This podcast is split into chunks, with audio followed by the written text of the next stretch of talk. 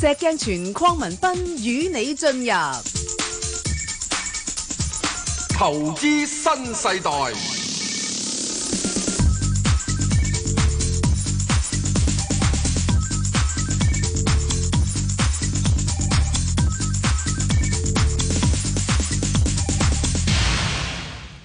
早晨啊，細 Sir，早晨，阿 Bang 哥，喂，就你係有牌 代表，係啊，無牌代表，嗯，咁啊嗱，美國嗰邊咧就似乎應該快嘅咧，就下個月減息噶啦。咁你見到咧美股咧就非常之振奮啦。喂，咁你估今轉港股會唔會跟翻下咧？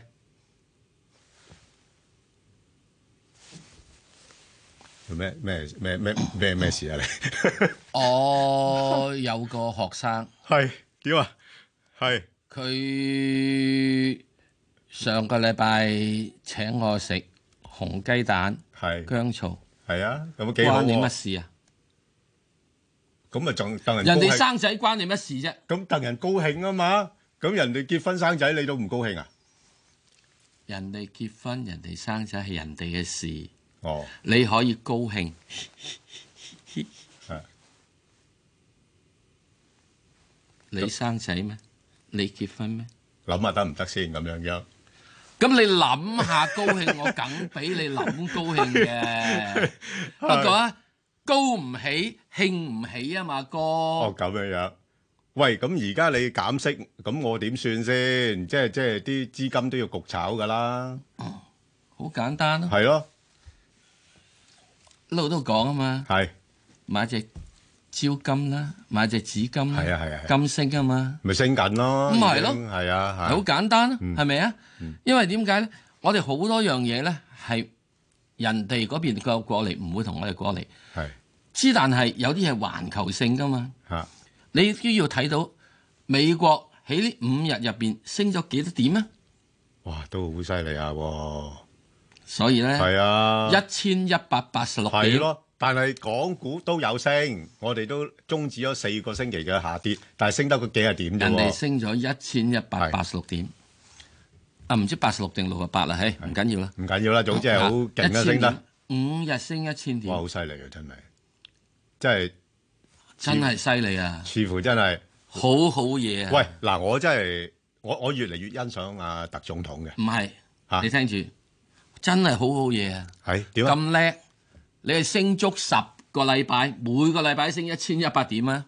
笨，喂，咁啊，特總統話，如果啊聯儲局聽佢講嘅話，一次過減一嚟嘅話，咁就升足七一百所點以咧啦。係好簡單啦。嚇，聯儲局要做妓女咯，哇，唔係咁講係嘛？犧牲色相啊嘛。 係咯。犧牲色相啊嘛係喎，你犧牲色相仲唔係做妓女啊？ 咁之但係，如果當聯儲局做妓女嘅話，一定係聽特總統去點嘅話，嚇咁以後冇一個實際可以支持嘅話，咁聯儲局嘅威望喺邊度？所以我一路都話呢個聯儲喂，局嗱，係唔你夠班你嘅。唔好咁講，你唔好咁講。啊嗱，因為阿特總統咧已經睇到咧呢場貿易戰咧一定會帶嚟一啲損傷嘅，係所以佢叫聯儲局咧減息咧係為咗止止傷嘅啫，啱，不過係指唔到呢個，我止唔到㗎。指唔到嘅。哦，喂，我仲我哋仲有兩厘幾空間喎，咪減到零咪減到零，零咯。再減到負得唔得？得嗯得， 即係製造業 係唔係因為你去到零去到負，係我要增加生產線啊嘛。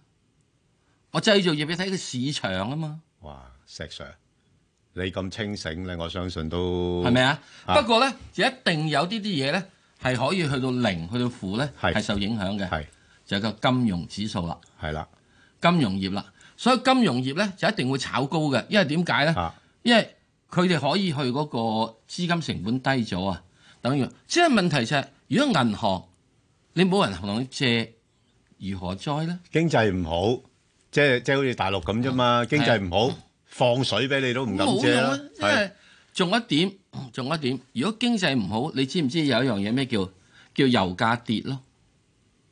係啊，油價咪跌咯。咁你知係唔啊知道而家喺呢個油業岩入邊係有幾多 percent 嘅嘢已經係 negative cash flow 啊？我諗佢都好慘啊！而家個油價升唔到上去咧，佢哋如果油價蝕住係嚟一做啊路就起住係啊五啊五啊五蚊到呢個以或以下嘅咁啊唔話，同啊，五啊五啊蚊以下，就唔得啦。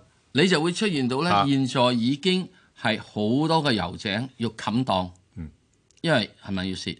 喂，咁啊自然又會調整翻噶啦喎，咁所以咪個好供求好叻㗎，特總統，係你撐個美股上去就有撐十個禮拜 得㗎啦。你知唔知點解要撐十個禮拜？誒唔知我唔係撐一個禮拜，唔係撐十日。係啊嗱，如果你真真正正啊同呢個中國徵關税，而係禮拜一又向墨西哥徵關税，誒誒，佢話誒誒誒推後啦，我知道咧佢一定要推後係啊，佢話啦佢。即係似乎講到咧就誒無限期推後添，啊，中國嘅又係推後，係啊墨西哥又係全全推部後都，推後，點解推後？啊我就話你咁叻，你就徵啦。係啊，一徵，你今次咧就所有就落晒落去 CPI 係通脹，係啊，今次先顯現出嚟嘅，先顯現出嚟。係啊啊咁你一落 CPI 落通脹，咁我想請問聯邦儲備局又要犧牲息上嘞喎？哇！喂，之但係 CPI 又升喎。咁就難犧牲色相啦喎，咁石唔係 Sir，，咁特朗普要焗佢係咯。要要犧牲色相啊嘛，咁冇得焗噶嘛，咁出邊啲人話：喂，你千祈唔好做呢啲嘢啊！特朗普叻啊嘛，係啊，佢可以將聯咗聯邦儲咗強姦佢 噶嘛，佢話你唔道德嘅，你做呢啲嘢咁。嗱咁就會出現一個叫滯脹。啊係咁我咁想啊請問你係，所以我做咩要恨你美股升啫？你升俾我睇啦，係我啊想你你，要升十日，點解十個禮拜？因為如果真係徵關税嘅話，你六月三十號徵啊嘛，係你係咪會喺一個月之內就反映到喺七月七月嘅物價升啊？咁係咪八月嗰陣時你要報告啊？係八月報告嘅時候係咪啱啱同現在嚟係啊講十個禮拜啊係？所以我就講十個禮拜。咁啊，石 Sir，如果十個禮拜裏邊係足夠你去發達，咁你會唔會把握呢個機會啊？好難講，你好難講，哇！好似真係唔想發因為達嗰、咁個嗰個發達機會咧就要沽空。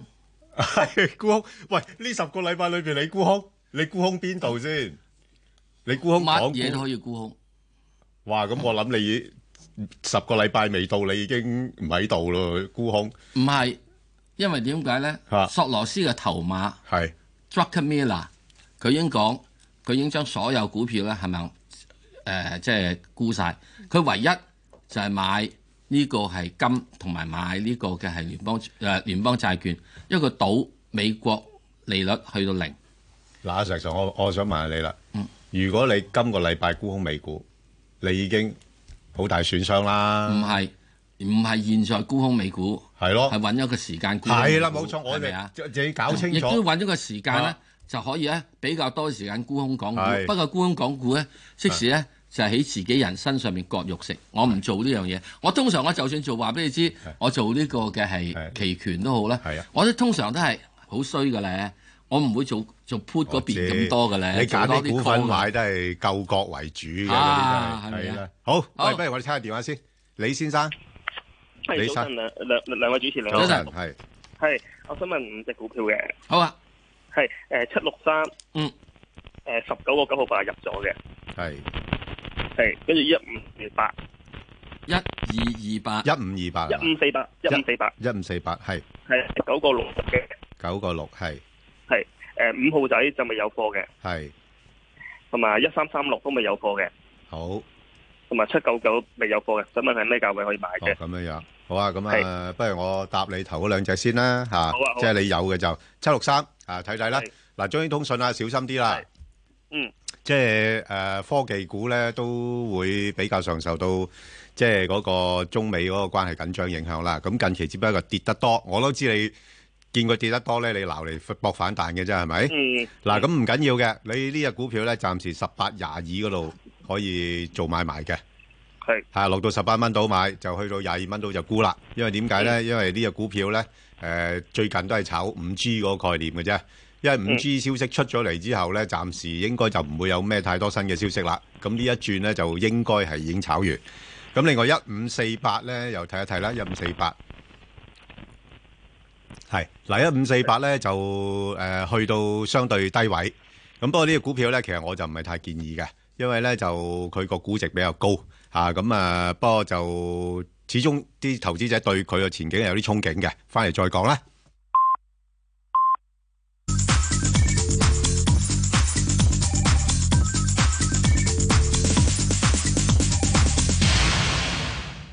好啦，咁啊，翻嚟答埋嗰位李生嗰嗯個金絲穗咧。咁其實呢個咧就最好攞嚟攞幅圖出嚟睇一睇啦吓，咁啊，佢就呢間公司咧就做誒生物科技嘅製藥嗰啲咁嘅嘢啦。咁咧就佢係一五年底咧就上市嘅，就上市時候咧就一個三毫一嘅啫。咁大家睇一睇，不妨睇睇嗰幅圖咧，就拉翻長少少咧，就知佢嘅股價升咗好多。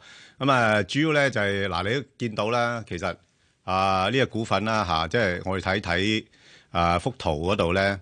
佢往往咧有一時候咧，佢會係比較上多資金炒作嘅嚇、你見到成交量一增加嘅時候咧，佢有資金炒作咧，佢就會衝衝咗上去。咁誒、呃炒完之後咧，落落翻嚟啦嚇。咁、所以呢啲呢類股份咧係叫動量式嘅炒作嘅，一定係要有成交量配合咧先有得炒上去。咁誒嗱呢呢轉你睇到又係咁樣樣啦。咁嗱，但係問題最近呢個成交量咧一路落緊嚟啦嚇。咁變咗佢個股價咧都係誒、呃向下嗰邊走啦，咁所以我睇咧就應該頭先嗰位朋友咧就買嘅時間咧比較低位啦。咁短期咧，我覺得就可以先行獲利先嘅嚇。咁啊，因為誒、呃、調整咧個壓力都仲係有，因為呢排嗰啲藥業股咧，其實好多都調整咗啦，因為個估值偏高啊咁樣樣啦。咁尤其是呢呢間公司咧。誒、如果以佢而家市盈率嚟講咧，成百幾倍嘅市盈率咧，係即係有啲過分嘅，我覺得嚇。咁、如果唔係冇，即係尤其是呢啲市況咧，我就睇唔到話太多資金咧會好熱炒呢類股份啦。咁所以我睇到咧就應該有啲機會落翻去十四誒蚊左緊嗰啲水平嘅嚇。咁誒阿李生你自己誒參考啦。咁啊，石水搭埋其他幾隻啦。好五號仔，五號仔嘅時鐘咧，誒、要係啦。咁你睇到呢個咧就係嗰、個其實好簡單。啊，我想阿李生，你有冇睇到嗰、個？唔知你睇唔睇到個圖啦嚇、如果你睇到個圖嘅話，就好簡單啦。第一，而家呢度咧就已經跌穿咗好多嘅平均線。好啦，再跟住我睇個係周線圖。嗱，周線圖嘅時咧，亦都係跌穿咗平均線。咁跟住睇個月線圖。嗱，月線圖咧就有個好處。嗱，其實基本咧匯豐咧，由過往由二零零九年到你現在咧，係冇乜點升過嘅。喺呢度咧，喺呢度打橫嗰只平平線咧喎。咁所以喺呢度咧，我估計匯豐咧最近會因為美國持續會減息之後咧，係形成咗咧係有少少嗱。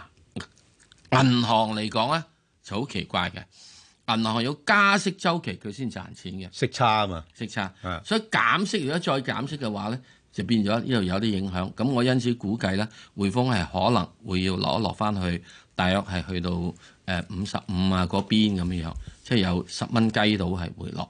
咁啊，呢個亦都最主要係牽涉到咧，就係誒最近嘅係香港嘅方面嚟講啦。當然你話可以係買樓買成咁樣，咁你夠唔夠膽借足人哋九成啊？你唔夠我膽啊嘛。咁所以咧就你睇到就係最近嘅成交都係會趨向低嘅。咁我會傾向就話，如果匯豐未買嘅話，係可以等下咯。等到起碼要點樣呢？起碼都見到佢由呢個係穿咗六十先好諗一諗。咁至於係一三三六呢個呢，就係應該係嗰個係誒一三三六啦。一三三六呢係新華保險。新華保險呢之前嘅時都喺呢個嘅係日線圖嚟睇咧，你睇到佢之前曾經有度好威猛咁樣上升咗，咁到現在咧佢係落落落翻晒嚟，咁我估計咧佢應該起碼呢度升咗呢個升幅調整一半啩，咁樣如果調整一半嘅話咧，你就會去到現在而家差唔多呢個位置，咁我估計應該喺呢個三十蚊到附近啦，就會有所嘅係誒組織一個打橫行嘅格局。咁最主要亦都係因為 A 股表現不濟，咁亦都要睇到整體嘅平均線都係下滑嘅，所以唔好有太大嘅憧憬。咁跟住到去速七九九啦，七九九呢係呢個係 IGG，咁啊你大家知道啦，就係、佢做嘅時之中呢，都係呢個做緊嘅係軟件服務方面嘅嘢。咁即係而家今時嘅軟件呢，除非你真真正正係做緊芯片嗰盤，如果唔係嘅話呢，喺呢樣嘢都係你見得到係比較上面有所回下。如果你睇睇個月線圖嘅話呢，我哋睇個月線圖啊，可唔啊可以去到月線圖呢？七九九去月線圖，哎呀，去唔到啊！去唔到嘅話，就我可以只係話俾你知啦。誒、月線圖方面呢，誒、呢、個七九九呢，仲係呢個喺一個嘅係誒呃五十個月嘅平均線之上，而五十個月嘅平均線呢，就係六個九毫九到嘅。咁喺呢點呢，你就需要睇到呢，就會睇到啦，個頂係形成咗。咁落嚟咧，你就可能會需要落翻嚟呢啲嘅位。咁呢啲位幾多咧？大致上去到差唔多係要誒八蚊到啊呢個附近嘅。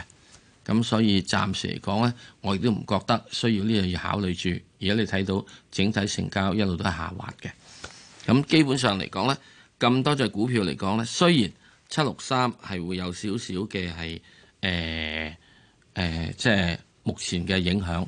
咁之但如果你相信中國嘅芯片業係繼續去發展，通訊業嘅發展嘅話咧，咁就中興通訊都可以喺低位之後有得諗諗。其他啲咧，我覺得就誒、呃、暫時過晒個風風暴先好諗啦。嗯，好，咁啊，李小姐啦，李小姐，早晨啊，兩位主持。早晨係係你好，誒，今次咧，你覺得恒誒嗰個七零零咧，誒呃今次佢反彈上去最多上邊個位？上唔上到三百五十個位？同埋我見到恒指好似做到個底喎，好穩陣喎，喺兩萬六千七嗰個位。誒、做咗個底嗱，誒誒唔敢同你拗啊，因為點解咧？誒、如果係誒唔係美國嗰個減息個意向咁強嘅話咧，我自己比較上相信咧，今次個底咧應該喺挨近翻兩萬六嗰度嘅。咁但係而家因為咧，似乎市場方面咧就憧憬係美國會好快減息啦，咁所以見到呢個美匯咧係開始轉彎弱。咁而誒、呃美匯轉弱嘅時候咧，咁有好多時咧就有利啲資金嘅炒作啦，尤其是誒喺新興市場上邊。咁所以咧就變咗你話港股啊呢轉有冇機會跟一跟咧？嗱，我自己偏向咧。有可能會跟一跟嘅嚇、因為都調整咗一個月啦嘛嚇，咁、所以就誒、呃、騰訊我自己覺得咧，你頭先講嗰個係我亦都心目中反彈嘅一個阻力位嚟㗎啦，即係暫時佢應該喺翻三百二十嚇至到三百五十蚊呢個區間裏邊度上落啦啊嚇。咁恒指係咪有冇得上翻去兩萬七千七嗰啲位？兩萬七千七就如果係反彈嘅話咧，就應該差唔多去翻大概兩萬八到咧，就應該要唞唞噶啦。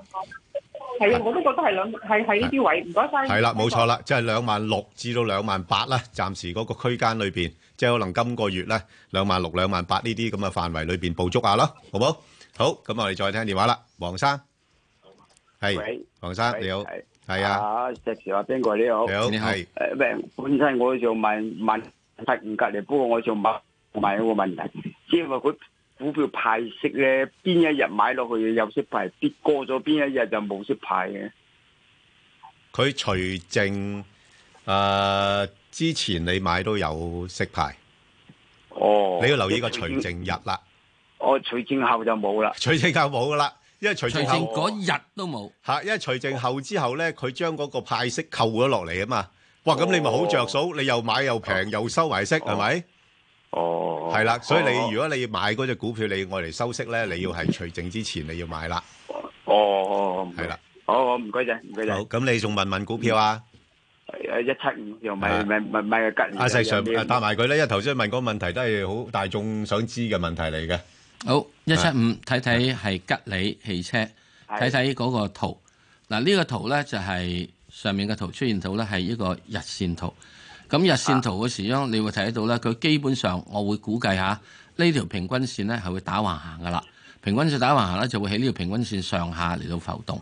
呢度咧由上面咧浮咗上呢度，咁跟住呢個下面咧，所以我成日都會講，大致去到係誒十一蚊啊呢啲咁嘅地方，可能會係去到十蚊，係有呢個位，呢、個可以出現嘅。咁、我而家再跟住睇翻一個長線啲嘅係月線圖，咁啊啊，由呢個周線圖一轉轉去月唔係日線圖，轉去月線圖。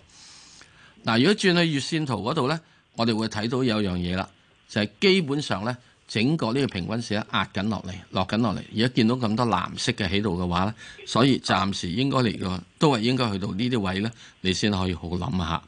咁哦，呢個係喺呢點入邊嚟講呢，我哋要睇翻一樣嘢。阿爺呢，為咗要撐呢個經濟方面呢，就其中有一樣嘢就係啱啱喺上個禮拜五呢，即係啱琴日啦，頒布嗰個嘢呢，就係話所有城鎮不可以限購誒、呃限乜乜乜物新能源汽車。嗱，咁呢個講法咧，咁要睇啦。乜嘢叫新能源汽車咧？就係其實要慳油慳油乜乜乜咁樣嘢啦，或者係要電動汽車啦，或者係混合汽車。吉利能唔能夠推到呢啲車咧，係成為一個好大嘅關鍵。嚟緊嗰三五年咧，或者十年都啊，阿爺都係推呢一樣嘢㗎。因為你一定係新能源汽車先要用到五 G。嗯所以個導航系統，所以喺呢點入邊，任何呢樣嘢都會有所嘅係要幫助去做得到。咁吉利汽車方面呢，暫時嚟講一定需要經過個長嘅調整期，因為唔好唔記得，你由呢個月線圖嚟睇，佢真真正正係由呢三蚊度升到去三十蚊嘅，有乜理由可以喺呢個兩年之內升咗呢個成十倍咁多啊？咁所以呢點呢，你應該調整翻落嚟。我個人感覺呢，就係、吉利嘅一個合理嘅價格。喺目前嚇、未有新嘅進展嘅時鐘，我依然都估係到十五蚊嘅啫，十五蚊。以前我都講係十五蚊，去到三十蚊以上咧就係、我嗰陣時我應該話我唔理噶啦。咁至於現在嚟講，你話十二蚊喎，你抵唔抵買咧？係係抵買，不過一定要記住上面仲有好多嘅蟹貨。咁喺呢點一定要消化咗你先得，所以對吉利嘅買法咧係，我會係留意佢，即係我唔會咁入重佢，就係咁啦。好，多謝你。好啊，何太。诶，喂，早晨啊，石 Sir Ben 哥，早晨。系想問嗰只二八二八係，嘅，好。嗯。係我就冇貨嘅。咁诶、誒我又想問一問咧，嗱，好多都估話恒指去到邊去到邊，咁你睇國指诶、誒如果呢個月兩诶、開會前咧，突然間反台話唔開，咁會跌幾多咧？咁同埋佢關唔關人民幣跌咧？有啲又話會穿七。如果人民幣跌咧，對呢啲诶國指嘅成分股咧，係咪會拖得好低？同埋誒，即係會唔會話真係低到大跌嗰陣時，會唔會去翻十年前嗰個七啊幾蚊咁低㗎？啊，啊，何太，嗱，嗯你-嗯我講講呢樣嘢好唔好啊？嗱，第一，我對誒、呃特朗普同埋習近平嗰個見面咧，我係持誒、呃、樂觀態度嘅。嗯不過咧係係談而無成。點解一定要談咧？特朗普咧，其實你睇到啦，正話我哋剛剛開場白已經講啦。係特朗普好知道咧，呢個關税大棒咧，原來咧有一樣嘢係叫反彈嘅，啊，就彈到佢自己哦扭-呢扭返自己。勾 翻自己。咁習近平咧，如果你要嗱，你要好簡單，特朗普要勾到自己，所以佢一路都會講誒、我係好好朋友嘅，好乜嘢嘅，我會同你傾嘅，會傾嘅，我哋好樂觀咁樣。其實佢一方面一路講要刺激住個股價，美股股價。第二樣，習近平見到之後，佢係會唔會傾咧？佢一定會傾嘅喎。人哋嬲你傾，你竟然話唔去傾啊？喂，咁你好衰啫，係咪啊？所以公關層面都係。唔係，咁之但係問題就好簡單啦，石Sir，可能今次傾呢，就傾下啲文學啊、唔係藝術嗰啲嘢啊，唔會唔會。因為要做好朋友啊嘛。唔會唔會，一定會傾噶。跟住習近平咧就會遞一本俾佢，叫《中國白 皮書》啊。係嗱啊，即係我哋傾一個底線就係咁啦，係，係，係。因為個底線 set 好晒噶啦嘛，係係咪啊？唔到習近平改㗎，因為呢個係國策嚟㗎，係所以習近平一定會遞呢本俾佢。啊！我都冇計啊，嗱我都係跟呢款嘢去搞。嗱，諗啊，大家即係我哋好老友係㗎。啊，嗱，咁老友，係你益下我係啊啊，嗱你跟我啊，係啊，係嘛？咁啊，搞掂啦。好嗱簡單嘅啫，一張白，好簡單啫一張白紙咁唔嘅係幾啊頁㗎？啫，幾啊頁嘅。係嚇，啊咁橫掂你哋方面都有人才譯嘅，咁咪擺本中文俾你翻譯翻英文咯。 係嗱，我估計咧，見係會見，傾係會傾。不過咧，一按照呢個中文書就美國接受唔到嘅，咁啊中國咧又唔會退得到嘅，因為呢個國策啊嘛。咁因此咧就將會咧係傾以無成。咁喺傾嘅過程入邊咧，有啲人咧又會覺得啊有機會啊，嘿嘿咪炒炒佢上去。咁跟住之後，誒、習近平啦，嗱依家你而家特朗普已經將嗰個係中國嘅關税又拖遲兩個禮拜啦，係啊係啊，係咪啊？去六月又中拖啊遲兩個禮拜係啦啊。咁點解咧？因為你一今次一打落嚟之後咧，真係連底，我成日都講話點解底褲都要貴咗咧？因為一路以嚟咧係啊，衣服鞋襪係冇徵關係税啊嘅。佢唔覺嘅，因為佢都唔知有冇着。 唔係唔係，講衞生啲得唔得 啊？哎呀唔係即係佢唔係好覺啲嘢貴咯，我就係咁講。啊係啊，好啊，男生喺呢點入邊嚟講，我會覺得仲好啦。所以喺呢點入邊咧，我哋對於呢啲係會有陣時時起時落，會有個興奮，又會有個係失落。人民幣七嘅問題，我話俾你知，穿硬，哦，穿硬七點解咧？啊咪會跌得好犀利咯。啊，唔會，放心啊。嗯即嗱、係我講國指嗰個。嗱，我講俾你知邊同穿埋眼因為啊。第一喺一個禮拜之前，周小川已經講咗七呢個總數關口對人民幣匯價冇乜大影響啊。嗯，即係講俾你知。跟住易江，琴日接受嗱，你一定要睇喎，無啦啦點解易江會接受 Bloomberg 嘅訪問呢？要放風啦。放風啊啦，佢今日會同呢個財長老陰見面啊！係啊見面之前放咗風先，係嘛？係啊佢放咗風先，佢啊話七唔係大不了啊。冇啊！我哋面對住啲關税嘅時候，我哋人民幣必然會貶值㗎啦，所以自然你㗎。你要你要呢個係啊咩？其實一樣嘢喺中間嘅傾嘅過程入邊咧，上一轉話呢個推翻咗入邊咧，有一樣嘢美國佬就話你唔准喐關税啊！係啊，佢唔準咗，仲要可能逼你升值係啲，啊唔好似日本咁而咁家啊而嘛。家中國就咁講到，傾唔埋欄啊嘛，係啊傾唔埋欄，我都搞唔掂咁人民啊，幣即啊時係咯。點解我唔用你用關税大棒？點解我唔用係啊匯價大棒？當然會有人話：哇！咁你啲嘢啲錢咪會走咯？喂，要走嘅錢都好似走咗好多啦，係咪啊？誒誒而家仲應該會多啲控制嘅，係咪啊？走咗好多啦係係啦嘛，嚇其實中國一早已經知你走噶啦嘛啊係，所以你知唔知道舊年嘅時鐘五月度咧，係香港人係乜嘢啊？唔准帶多過十萬蚊人人已仔啊經有嗯措施出已嚟，經措施出晒啦嘛。其實點解就驚你走啊嘛。所以喺呢點入邊嚟講，你會揾得到。你問問啦，所有國內啲人啦，你問問香港所有做人仔匯誒誒誒匯嗰啲嘢，而家好冇得做嘅。係點解就唔俾錢走？嗱，好啦，翻翻嚟呢一樣嘢啦。咁啊，跟住對呢個係二百二百有咩影響呢？嗱，對二百二百嘅影響咧係分開兩方面嘅。第一，中國亦都一定會係按照住之後呢，你美國減息點解我唔減息啊？你呢個美國放水點解我唔放水啊？嗯你有 Trump one，咁我咪揾呢個伊江 one 啦。係啊二係江係，二江啊，嚇咁啊 E one 咯，咁啊所以大家都會做嘅。所以我成日都講，以後所有世界貨幣咧，都係會係有元寶、溪錢同埋陰司紙，就係呢樣嘢。不過似乎而家暫時嚟講咧，就係、歐元咧就係、呃似乎係元寶價。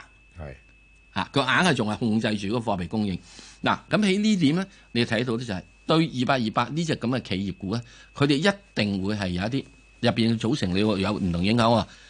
航空股一定會受人仔嘅係啊貶值嘅影響貶值嘅影響。誒呃呢個內銀股，內銀股入邊咧，你入邊咧亦都會遇到一樣嘢，有個中國銀行咧，可能資產升值嘅喎，因為佢揸好多外匯啊嘛。係嚇、所以又唔同嘅喎。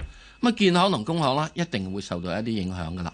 咁至於嚟講，呢個係誒、呃金融股或者等等樣嘢，咁基本上我都係呢個咩嘅嘛，冇出口啊嘛。咁嗰啲咧，即係唔係即係誒誒對唔住，係呢個係誒、呃通訊股啊嗰啲嘢，係內需市場啊嘛。嗯嗰啲啲人又話叫你買咯，但係你你揸人仔多嘅，人哋都唔高興喎，即嗱係譬如咁好似啊問中國題移人動仔嗰會啲去幾多啦？係啦，嗱，我估嘅人仔咧就會穿七，係。穿七。略微略微穿 質，點解係一定喺開會之前？係啊，略微開會之係前。略微啊，即穿係個叫七點零零零一俾你睇，嚇我我我哋冇話一定唔穿 㗎，即係意思我諗冇一定唔穿啊㗎，即係我話市場俾你知力量嚟㗎呢開會啲，啊之前咧，我就穿穿俾你睇，係啊，基格啊嘛，係七點二、係七點四。嗱，大家又會睇到一樣嘢，如果去到呢個七點二、七點四，係咪好好窩咧？係又要講翻一樣嘢啦，有句叫歐元之父，係呢個 Mondale 係蒙特蒙德係蒙咪特爾，係佢亦都係細佬友嚟喺嘅中國嘅係貨幣政策方面咧啊，其實係一個好重要嘅軍師嘅。係佢有一個 study，即係研究啦吓，就嗯講人仔每年可以承受係六個 percent 嘅上波動或者下波動，嗯，即係可以你係升六或者係跌六都唔大影響嘅。嗱、呢個呢，佢一個研究，你信唔信就你嘅事。咦喂，咁呢個同中國經濟增長率好似都幾相關。啱咯，係啦，個增增長係六個 percent 嘛不。過點計到我唔話俾你知誒咯。未必未必要好複雜計算嘅未必嘅未必嘅一條好簡單嘅程式就得㗎唔係㗎。唔係㗎佢計得好多嘢嘅。係嘛嗯佢有幾篇論文㗎，係嘛要睇睇啦。係 咁啊，誒佢有六本書嘅，慢慢睇睇啦。會係嗯嗱喺呢點入邊嚟講咧，所以咧又唔需要，只要喺喺六個 percent 之內。係嗱，你按照住一個所謂嘅係誒所謂經濟學家計算模式啦，係啦，係頂得蒲嘅。係啊，超過六個 percent 咧，係啊就另外諗諗啦。係啊，咁所以你睇到現在咧，舊年人仔跌咗升跌咗幾多？咪就係七至六個 percent 咯係啦，嚇，啊到六個 percent，咦咁啊咁今年你咧嚟緊二零誒二零年，咪喺呢個大約六點八到有六個 percent 俾你睇咯，嗯唔穿七咩？穿硬，嗯，咁之後咁嘅時鐘對二百二百張點？好啦，睇幾張圖，第一睇一張日線圖，睇張日線圖，嗱日線圖咧就一定你睇到噶啦。係跌緊落嚟㗎啦，好似我頭殼頂咁樣樣，由我呢邊嘅頭殼頂跌到落阿 Bang 哥嘅頭殼頂啦。跟住一張周線圖，一張周線圖，轉做個周線啦，係啦。咁你睇到咧，由喺阿 Bang 哥嗰邊咧，嗰、個頂咧冇咁高嘅，我呢邊嘅頂係高咗好多。我呢邊嘅頂係幾時咧？係好話唔好聽，係二零一七年啊嘛，二零一八年未曾打貿戰嗰陣時之前啊嘛，係咪啊？咁啊嗰陣時咁樣啦。好啊，再跟住睇個月線圖。嗱，月線圖你睇到咧，其實 由二零零九年都嚟冇乜喐過嘅，係咪啊？所以喺呢點入邊咧，你又唔需要太擔心，又唔需要太咩嘢。咁喺呢樣嘢，你你慘得過二零零八年嗰陣時嘅全環球金融海嘯咩？而家嚟到呢度咪落落翻去咯，落一落翻去幾多啊？咪可能去到大約一百蚊度咯，嚇！而家大約係一百零五，可能一百蚊，可能九啊鬆啲到。咁你又講會唔會去到七啊幾呢？嗱，當然我唔敢話俾你知佢唔去到七啊幾，不過現在嚟講係一定唔係有得升。不過我又好覺得，如果能夠落到去呢個係一百蚊以下嘅話，見到九字頭呢，嗯係有值得可以諗諗佢嘅機會嘅，就係咁啦。好，好誒，石生，石生，你好啊，Ben Sir 同阿石老師係，係你好我你好有興趣咧買嗰只誒十六號新鴻基地產啊，好啊我想聽下你分析下咧，誒伊朗可以跌到最低，即係可唔可以百一蚊樓下？我我睇電視聽你哋慢慢講，唔該你。好得，多謝你。嗱，你睇電視啦。咁我想睇一樣嘢，去到百一蚊樓下。嗱，新鴻基呢，係曾經有一個嘅係好大嘅誒、嗯，呃震動期嘅，係，就係、當佢曾經嗰幾個兄弟係啊，有所爭執嘅始終。嚇，就由呢個一百，好似我如果冇記錯嘅話咧，佢應該由呢當時咧一百呢個即係誒廿幾咧，就碌到落去九啊幾嘅。嗯嗯，就係咁樣。由碌到落去九啊幾之後咧，咁跟住之後咧，又慢慢又擒翻上嚟啦。誒唔係碌到落嚟，碌到嚟七啊幾嘅。咁然之後再跟住咧就碌翻上嚟啦。咁我哋而家睇新鴻基嘅話，我睇睇個月線圖。呢啲咁樣嘅嘢一定要睇月線圖好嘅。嗱，你睇月線圖嘅話，你之前嗰陣時嗰個咧，二零零八年金融海嘯啦，係咪啊？之後咁樣跌咗落嚟，即係整體新鴻基咧，佢一路係慢慢會上升嘅。點解一路會上升咧？點解平均線一路上升咧？啊原因好簡單，樓價一路升啊嘛。嗯，係咪啊？樓價一路升，仲有一好，樣嘢翻嚟。再講啦。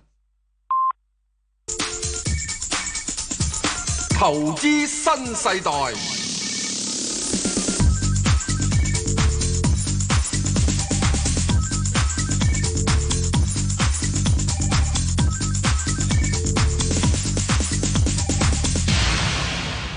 好，我哋翻翻嚟之後就講講翻剛才未完嗰只叫做新鴻基。嗯，咁我哋睇睇翻嗰個月線圖嗰度。咁月線圖啊咧，你見到佢咧，基本上咧佢係一路慢慢都係向上走嘅。現在去翻大約係二零零七年同埋二零零八年嗰陣時嘅時候嘅高位。咁啊，去到呢度咧又有啲阻力，咁啊最主要咧最近咧就自然就會有啲人會擔心誒、誒樓嘅即係供應啊乜一樣嘢。咁之後咧，我哋唔好唔記得就係有四大地產商咧，佢哋嘅係土地儲備係十分之豐足嘅。嗯一個新鴻基，一個恒基，一個華茂，一個新世界，佢各有地盤。新鴻基咧就喺十四鄉島附近，哦，啊恒基就哇喺你四大地產呢個東商北地區附近。唔包長江嘅，啊，唔包長實嘅，你四大地產商。阿李生佢將啲錢好好運用，去咗出面買嘢啊嘛，哦，佢唔買地啊嘛。哦，咁啊，呢個係誒呢個新地，唔係呢個新世界同埋呢個華茂咧，就喺呢個屯門洪水橋啊附近嗰啲地方各自攞地。嗯誒呢啲即係係好簡單嘅，誒、各有地盤，即 係嚇，即係好君子地嚇、係即係大家每人一大片咁啦。咁啊係一大片咁樣。所以喺呢個唔夠地嘅情況之中咧，係政府亦都將會咧慢慢係俾佢地去釋放出嚟做起。咁啊，新鴻基嘅樓咧的而且確喺事業內嘅人士咧係認為係好嘅。咁因此咧，佢銷售嘅嘢咧可以攣嘅價咧係攣高啲。誒北角匯嘅地方你見得到佢係啦啊，，係啊，哇，就貴咯啊，真係我啲住唔起啊，真係。咁之但係你住唔起好應該㗎啦，我唔想窒你㗎， 係窒一窒因為啦，你唔夠奸。窒啦，冇你冇夠問題。奸嘅時鐘唔咧，係咁嘅意思，唔真係夠奸嘅時冇嗰個鐘唔本喺事呢度做事嘅你就唔得啦，係好係咪？點發達咧？嗯係係係咪？即係我咁哋樣咪話即係我我哋都係走去住中埋啲，中直直都可以發達㗎，係嘛啊我哋咪走去住埋啲鄉村屋咯。係啊係啊， 都我同係你住村鄉屋嚟村嘅，屋冇錯。嗯啊啊！咁所以喺呢樣嘢嚟講咧，佢慢慢咧，佢係即係嗰啲土地咧釋放嘅潛在價值咧，嗯咁喺呢點咧係當佢落咗嚟咧係值得，唔好係忽略咗呢樣嘢。咁佢息率都有成四厘，咁如果你話我要去點睇嘅話咧，我會覺得誒、呃如果佢能夠嚇、可以回落翻去大致上係呢個嘅係誒呃大致上嚇、我認為係可以去到呢、個誒、呃即係呢個大象呢個大概一百零六蚊度咧。嗱，你話哇有冇咁機會啊哇？有冇咁咁如果冇嘅話有冇咁平啊，你咪真係高啲啲買咯係啊，即係真係一百二十三咯，係咪 冇話啦一百零六，我覺得好平係咪啊，真係即係我話一百零六就好，我係好都好話精神好啊抵咯，係咪啊？即係到時咧，你唔好見到一百零六，哎呀又死啊！哎呀我又唔入啊！咁就係咩嘢啦，好嘛？嗯啊咁啊，如果如果唔係嘅，你咪一百二十三度，你咪呢度嚟炒下炒下咯。嗯一百二十三價咧就覺得係炒嘅，一百零六咧就覺得可以揸嘅，係就呢樣嘢啦，好嘛？好，好，馬小姐，馬小姐，喂你好，係你好，喂，阿 Sir Sir Ben 哥你好係，你你好，好，我買咗只一二九九啊，好啊，十五個七買啊，幾使唔使指示啊？幾幾多啊？七十五個七，個七，七十五個七嗱，七十五個七唔使止蝕嘅。不過咧，你就中間位啦，即係我之前都講咗啦，上個星期講咧，佢應該暫時咧喺七十蚊啊、八十蚊啊呢個範圍裏邊上落咯。咁佢又唔會跌得太多嘅，跌到落去最多咪六啊八蚊咯。嚇，咁應該正常嚟講咧，就七十至到八十呢個範圍。咁你啱啱就中間咯。哦，嚇，咁下次咧，如果你真係有機會彈翻上去挨近八十蚊嗰邊咧，如果你唔係諗住揸走好長咗佢先啊？係唔係揸好長線嘅，走咗佢先。哦，咁啊啱㗎啦，咁呢揸長呢呢呢隻嘢啱你玩嘅嚇，揸長啲得唔得啊？揸長啲得，哦，揸長啲得嘅。不過問題咧個誒環球金融市場咧真係唔係咁誒平安嘅啫，係啊哦嚇，即係你都聽到我同阿石 Sir 嘅分析啦，即係表面上好似好好咁，但係暗中咧好多暗湧啊。係咯，點解佢呢排陷入跌落嚟嘅？佢呢排要跌㗎啦，因為之前升咗咁多，咁同埋加上而家哦指數落咗嚟啊嘛，哦佢係指數重磅股嚟㗎嘛。咁我可唔可以再加加注啊？誒加注要低啲先好諗啦，好冇？低到幾錢啊？誒挨近七十蚊嗰邊咯，好冇？哦，七十蚊可以加注。係啦係啦，但係就去到八十蚊度減注啦，好冇？哦，好，唔該啊好，Ben 哥唔啊使。好多謝你，好。阿陳生，陳生，陳先生，係你好，兩位。你好啊我陳想生問一問咧，嗰日跌法咧，我兩個一嗰時轉咗入晒，即係入入重貨嘅，而家點處理好咧？兩個一你入咗。我又講講啊，我係有揸咗嘅，不過我就係唔係兩個一。咁喺呢點入邊嚟講咧，我就覺得你暫時揸咗冇法子啦。我又覺得呢只你等等佢啦。咁就佢應該會喺呢一排嘅時間之中咧，都可能會喺呢個係過百啦，至到兩個二度啊，喐嚟喐去。咁啊，之後你要再上一上去咧，又唔係咁容易。之但係如果你現在兩個一揸咗，咁冇問題啦。因為呢只我又覺得佢雖然現在冇乜盈利前景，不過你等等啦，好嘛？技技術上嚟講咧，有有冇機會咧？誒，由短期做嗰個頂搭翻落嚟先咧？係啊，技術上嚟講啦，會打翻落嚟㗎，可能去翻咪大概過百度咯。係咯，嗯啊過百度，咁之但如果你認為你要走嘅，咁咪走咯。不過你要記住咯喎，你過百過七佬你入唔入咯喎？咁如果唔係嘅話，你咪喺度整住佢，啊咪等佢去翻呢個。咁之但你要睇幾時你再揸唔揸咧？有一樣嘢，如果能夠喺下個禮拜，嗱下個禮拜企翻去上去一個九毫半到嘅，咁就比較安全少少，咁就可以向兩個二到嘅喐。不過兩個二到嘅咋，暫時又唔可以太多㗎。其實佢誒、呃上星期咧就誒、呃即係唔係上星期啦，近兩日咧係曾經破一破兩蚊呢度，呢呢其實呢個密集區嚟嘅，都睇係到兩蚊密集區係咧啦，佢做一個假突破。啊！我見到佢做一個假突破咧，就跟住大陰燭殺翻落嚟啦嚇。咁、似乎咧誒、呃有可能係真係喺兩蚊嗰度咧就有短線客開始減持嚇，係啦咁樣樣咯。咁所以誒點解會喺兩蚊到嗰度即係減持咧？嗯因為啲人個個覺得講啊嘛，誒呢個禮拜五公佈咗五支牌係照啊咯嗯嘛，好消息公佈之後就呢個走啦嘛。問題有樣嘢啊嘛，啱啱先公佈，阿爺實攞錢落嗰度嘅，係你夠膽咪同阿爺攞錢鬥 係嘛？啊好，好誒多謝你先。好，好我哋聽下阮小姐電話啦。阮小姐，阮小姐，你好邊個？早晨係誒嗱，而家話嚟緊會減息啦，係咁啊本來啲高息股就好啲㗎，咁我咧早嗰輪咧八號仔誒、Ờ, 就即係蘇 à, 話就話佢係高息，但係當然佢唔係公用股，我想了解下其實佢個高息嗰個穩定性高唔高，同埋有咩隱憂咧？咁誒、ờ, 我要需要注意啲乜嘢？我已經攞咗息㗎啦，不過想了解下個股價，我應該點操作？嗱，誒你八號仔咧就唔係誒誒我哋以前咧嗰個年代嗰只八號仔啦。係明白佢佢裏邊有多多媒體喺度嘅。咁多媒體咧就一一般嚟講咧就唔係多賺錢嘅嚇，咁、所以咧呢、個咧就如果你話揀真係純粹高息股咧，應該就揀翻另外一隻嘅嚇、即係嗰只係咪六六八二三啊？我都唔啊係啊記係得啊係啊六八二三嗰只嗰只因為就純粹係電信嘅嚇。咁咧就唔緊要，你如果揀咗呢只嘅話咧，誒呢排都係炒減息啦，咁佢股價都衝咗上嚟。不過去到呢啲位咧，似乎啦，似乎我唔即係我我我唔覺得佢有即係有力衝上去六個誒四個八嗰啲位咯。嗯，嚇但係佢佢個行業有冇咩隱憂咧？佢嘅佢個行業隱憂就係競爭大。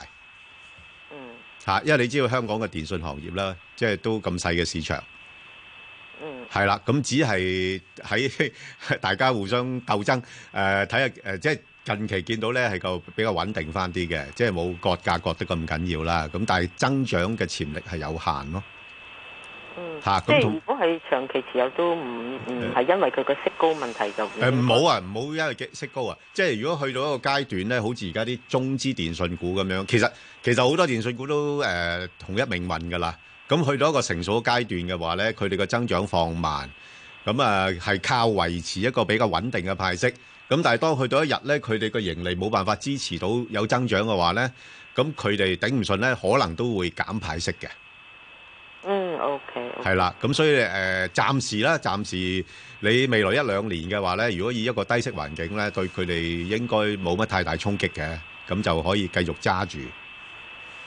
哦哦哦，咁啊當然唔需要，我都未必諗住揸一兩年嘅。如果佢有唔錯，都不過想注意下個趨勢，即係佢個行業同埋，即係佢唔係咁穩定嘅咯。個高息都可可能即係唔同似公用股比較穩定，佢個高息可能隨時會 cut 咯。誒、佢誒佢都明白誒、呃投資者對佢哋嘅要求嘅，即係如果唔係話某一啲嘅業務誒、呃、蝕得好緊要嘅話咧，咁佢哋可能都維持翻一個比較穩定嘅派息嘅， OK，係啦。不過咁如果係即係我有咩時候要 cut loss 咧，即係去到咩趨勢咩？我我諗誒、呃我我就反而唔係話 cut loss 啊，我我會係譬如你去到誒、呃大概四個八五蚊嗰邊咧，我就沽咗佢， O K，我等佢落翻去咧，大概四個四咁上下，我又買翻佢明白。嚇，咁、你咪唔使收佢嗰四厘幾息咯，你個股價賺咗啦嘛。收咗噶啦，係係，你-你又賺-你又仲埋收埋息添，咁咪賺-賺多轉咯，係咪？係啊，係嘛？即係所以有時呢，嗱，誒，好典型嘅一個例子呢，其實好似啲人而家買領-領展咁呢，其實啲人就係話，喂，三厘幾息喎，唔吸引喎，咁。係啊，佢嗰個息口都唔吸引啊，但係個股價升吸引啊嘛，係嘛？即係-即係好多股票呢，佢有唔同嘅性質俾大家去參與，係啦，嗯，明白好嗎？嗯唔該 OK，晒，好，好，唔該晒啊多謝你，好，好，我哋再聽下周小姐電話啦，周小姐，诶，你好啊，石 Sir，聽哥，啊你早好，晨係。诶、呃我問石藥嘅係七零九三，我诶、誒星期四嗰日跌咗落嚟，我衝咗入去買。係啊咁依家唉，依家點啊？依家要走就咩啊？石 Sir 點睇啊？咁睇以前我中長線都冇所謂嘅，哦，中長線冇所謂，你幾多錢買咗啊？十一個半咯，就而家差唔多價咯。差唔多價31啫。走。如果你十一個半嘅，我建議你走。哦。你如果唔係十一個半嘅，我唔建議你走。係。 如果你喺呢個誒十五六蚊啊買咗咁啊，唉揸住啦，捱住啦咁。誒、最主要一個問題，因為現在咧，阿爺已經開咗大大單量採購價格嘅嘢，已經開始執行，亦都開始再更加會陸續執執行。咁將會好多呢啲嘅藥嘅，佢哋整體嘅以前可以即係好高盈利，係即係我只係講啦，誇張啦嚇、一毫子入價可以賣一蚊嗰啲樣嘢冇啦。喂，呢啲可能國家國家政策喎，你而哋家賺咧，咁多而做家乜，爺話俾你知，一毫子咧，你可能只係賣毫二子嘅啫。要平啲啦，平好多。係啊，平好多，益下啲用家啦。咁所以呢點入邊咧，阿爺其實現在一定會將呢啲咁民生嘅嘢牽涉咧，會壓住嘅。嗯，咁壓住呢個價格嘅話咧，所有好多嘅藥業股以前嗰個係、呃高利潤啊，嗰、個即係嗰本係嗰本年報，你應該抌咗佢啦。係啊，高利潤時代 可以過抌咗咗佢啦，係啦啦，。開始應該用翻今年嘅年報以後咧，嚟到作為咗一個嘅參考。係。當然啦，舊年報呢有慘用嘅，你將個盈利剁咗佢幾多咯？係。嚇，剁咗佢幾多咯？咁基本上我覺得就係現在仲係受到影響嘅。咁如果你仲係啱啱起，你差唔多入貨價差唔多啦，我會建議就係稍為係走一走咗佢啦。咁另外再有其個次咩。位再入？你唔好諗住入住啦。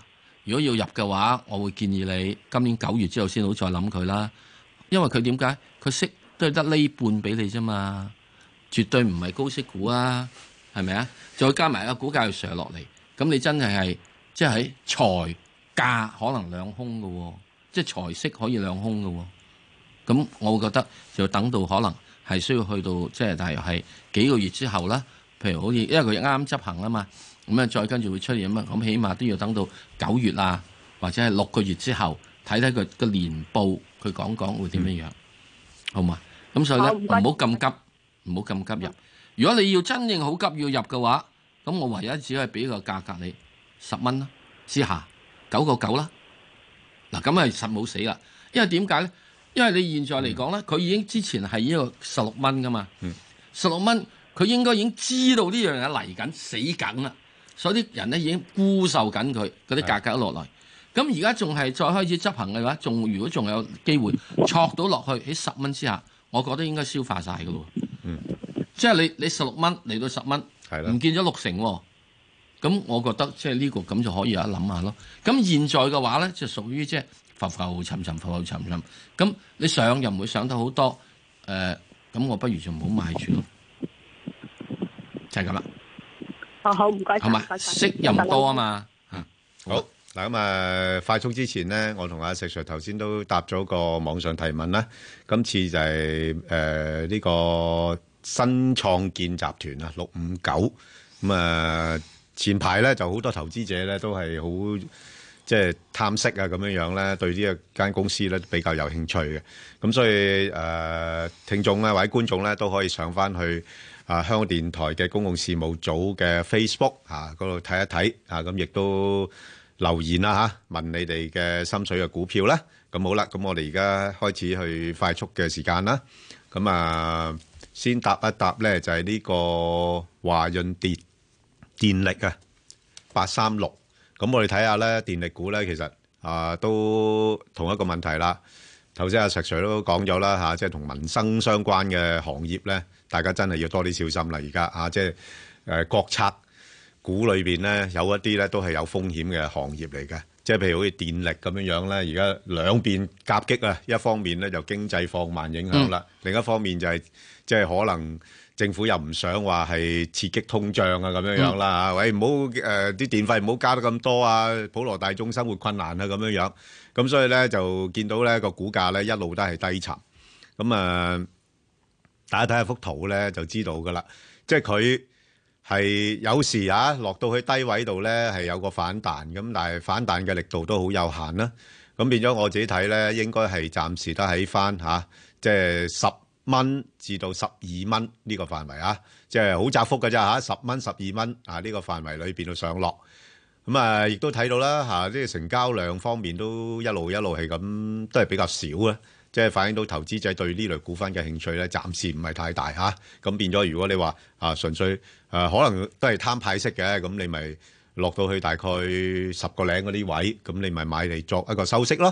咁但係如果當啊你十個零買咗嘅話，啊真係上翻去大概十二蚊咁，咁我就唔收息，我就沽咗佢噶啦，因為暫時睇唔到個行業有咩亮點住。好，咁啊另一隻咧就呃農業銀行啊，石 Sir 點睇啊？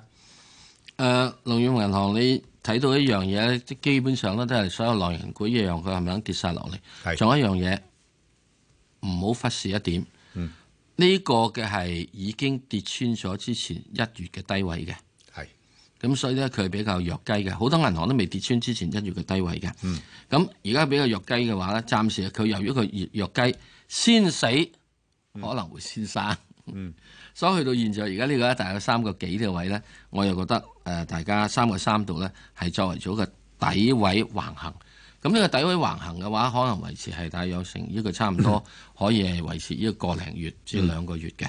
咁、所以呢點入邊嚟講咧，如果係能翻去翻大約係誒呃三蚊三蚊三啊三蚊二度咧，呢可以有得諗下。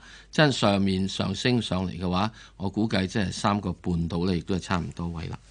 好 啊，咁啊，另外一隻咧就匯賢產業信託咧，咁其實係一隻房託股嚟嘅，咁即係換言之咧，即係以收租物物業為主啦。咁我哋睇一睇幅圖咧，相對嚟講咧，誒、都係比較穩定嘅呢、個股份。不過咧就波動，其實你睇翻個波幅咧，嗱睇落咧就好似好好大咁啦。其實如果實質個價錢嚟講呢個波波幅就唔算大。咁誒、呃之前就喺大概三個三啊咁上下呢啲咁嘅位啦，三個三、三個四咁上下啦橫行。咁而家開始咧見到係有啲壓力調整啦。咁落到呢啲位咧，我諗有啲人好色咧又會買佢。不過誒、呃要留心啦，因為呢只股份好似係用人民幣作價㗎吓。咁啊、即係譬如人民幣貶值都會對公司係尤其是即係收入以人民幣為主嗰啲公司咧，係、會有影響嘅。咁變咗咧就，我暫時睇唔到佢有好大嘅投資價值住咯。咁如果你話誒、呃想買嘅，咁落到三蚊度，咁啊諗下啦。咁暫時嚟講，似乎去到三個三、三個四咧，就係高位啦。咁啊，亦都誒喺個範圍裏邊度誒作一個參考。好，咁啊、另外一隻咧就周大福啊、石 Sir，嗯，周大福一九二九係。咁如果係一九二九嘅時候，你要睇到啦，啊哇跌咗好多喎，嗯基本上跌咗好多啦。而家亦都差唔多向緊呢個係今年嘅年初一月嗰個位度咧係邁進，咁啊都基本上即係成年嚟講即係白做啦，係嘛？咁啊點解嚟講咧？即係基本上真係消費咧，零售消費係減得減弱咗。咁啊，即係即係無論點都好啦，減弱去到而家呢個階段度咧，基本上，嗯，因為亦都差唔多一年啊嘛，係點能一年冇增長嘅啫？係咪啊？點、都會有少少嘅，咁啊，除非佢負增長嘅啫，係咪啊？如果唔係嘅話，我覺得咧，大致上喺現在呢個六個半呢個位度咧，係應該又係開始做個盡量做個橫行打橫位啦，咁、樣。咁打橫位行行嘅時咧，就即係嚇有排要去睇睇啦。咁佢好處咧就係、個息咧係高少少嘅，係八厘度息。咁啊，到到所以到呢啲位又喺呢個減息潮入邊咧，一定佢會受人咧就係即係嚇啊嚴厲的色相所吸有。好啊，嚟緊呢個禮拜，全部大家都係講息㗎啦。息即是空啊，石 Sir。咩息咩意思啊？頭上一把刀嗰個息就係即 是空。如果係呢個字字個心個息咧，就係係息即是。心自心 happy。你睇下下個禮拜所有息口股都同你掗佢上去噶啦。息即是息嗰個息字咧，好有意思嘅，即係自心咧，你自己要休息啊，即係係叫大家個心咧要多啲去休息啊，唔好躁動。點能夠休息啊？躁動得咁緊要啊下個石禮拜 Sir 唔休息唔嘅，休息好啊一定要睇下啲好息啦口股就湧入唔去。休息啊，大家後果自負啦。係啊總之咪係咯我哋係啊係咁噶啦。好咁啊，新奧能源二六八八，我哋睇睇。嗱，呢個股份咧，嗱留心啦。咁誒，近期咧就跌得比較多啦嚇，咁有啲人啊買嚟搏反彈啦咁樣樣。咁但係咧就似乎咧個成交量咧一路縮緊啦嚇，即係去到咁上下位咧就冇乜人跟啦。咁啊，我自己覺得咧，佢好大機會會向呢向翻呢邊落嚟㗎啦嚇，因為嗱你見到咧呢度咧已經做咗另外一個頂，去到另外一個頂度咧已經誒、呃上唔到去啦嚇，破唔到咧，佢就應該會先行落翻嚟。頭先都講咗啦，凡係同民生相關嘅股份你要留心啦。啊，呢啲咁嘅誒燃氣股咧嚇、啊你估會唔會俾佢加燃氣啊？嗰啲接駁費嗰啲會唔會政府有多啲動作咧？咁我阿我爺都話，即係你舊年賺夠啦。 係啊，你賺咁多，喂，貢獻下啦，咁樣樣啊，咁所以我自己睇咧，有啲機會落翻去大概六啊七、六啊八蚊嗰邊噶啦，吓、咁啊，所以如果有貨嘅，咁自己諗一諗啦，係咪應該趁佢仲係高位咧，係先行呢個減持啦？